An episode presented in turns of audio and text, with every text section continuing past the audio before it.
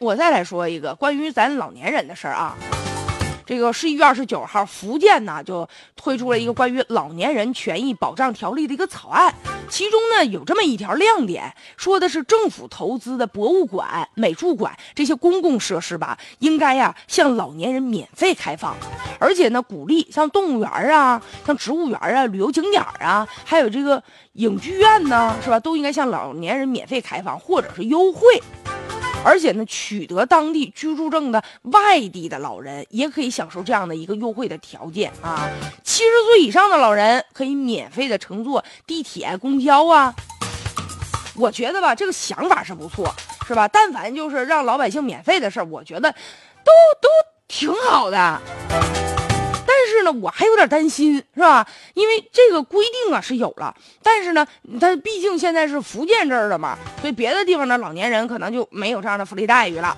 就算是同一个地方的，也不见得所有老年人都能享受这个权益。你比如说农村的老人，是吧？在比较偏一点的老人，那你说谁能说因为上你那博物馆去看看，看看里面的东西，然后就大老远坐车来呀，是吧？还有家庭比较困难的老年人啊，是不是？也可能出行本来就就比较费劲呢，可能就享受不到。再者呢，景点啊，要是免费，其实吧，景点也不一定能干啊。我总便宜，他能愿意吗？所以可能相应的就财政需要有一定的这个补贴，但这补贴这个钱哪来呀？不是一个小数目吧？所以老年人免费啊，有的时候就是，哎呀，我怎么说呢？就你比如说公交免费这个事儿吧，很多年轻人就吐槽说，因为大爷大妈吧，本来他就不困，他就不困，起的就早，特别就是夏天天好的时候，你说旁边离不远，坐两站车就能到一植物园啊，你再免费，大清早的可能就到那儿跳广场舞啊、晨练啊什么的。但早晨早高峰嘛。所以啊，很多年轻人也吐槽说：“这，哎呀，这免费倒行，是不是？能不能别大清早跟我们挤车去啊？”你看上海之前呢，就这样，就出台了一个比较好的政策，我觉得挺好的啊，就发放给老年人什么呢？补贴，哎。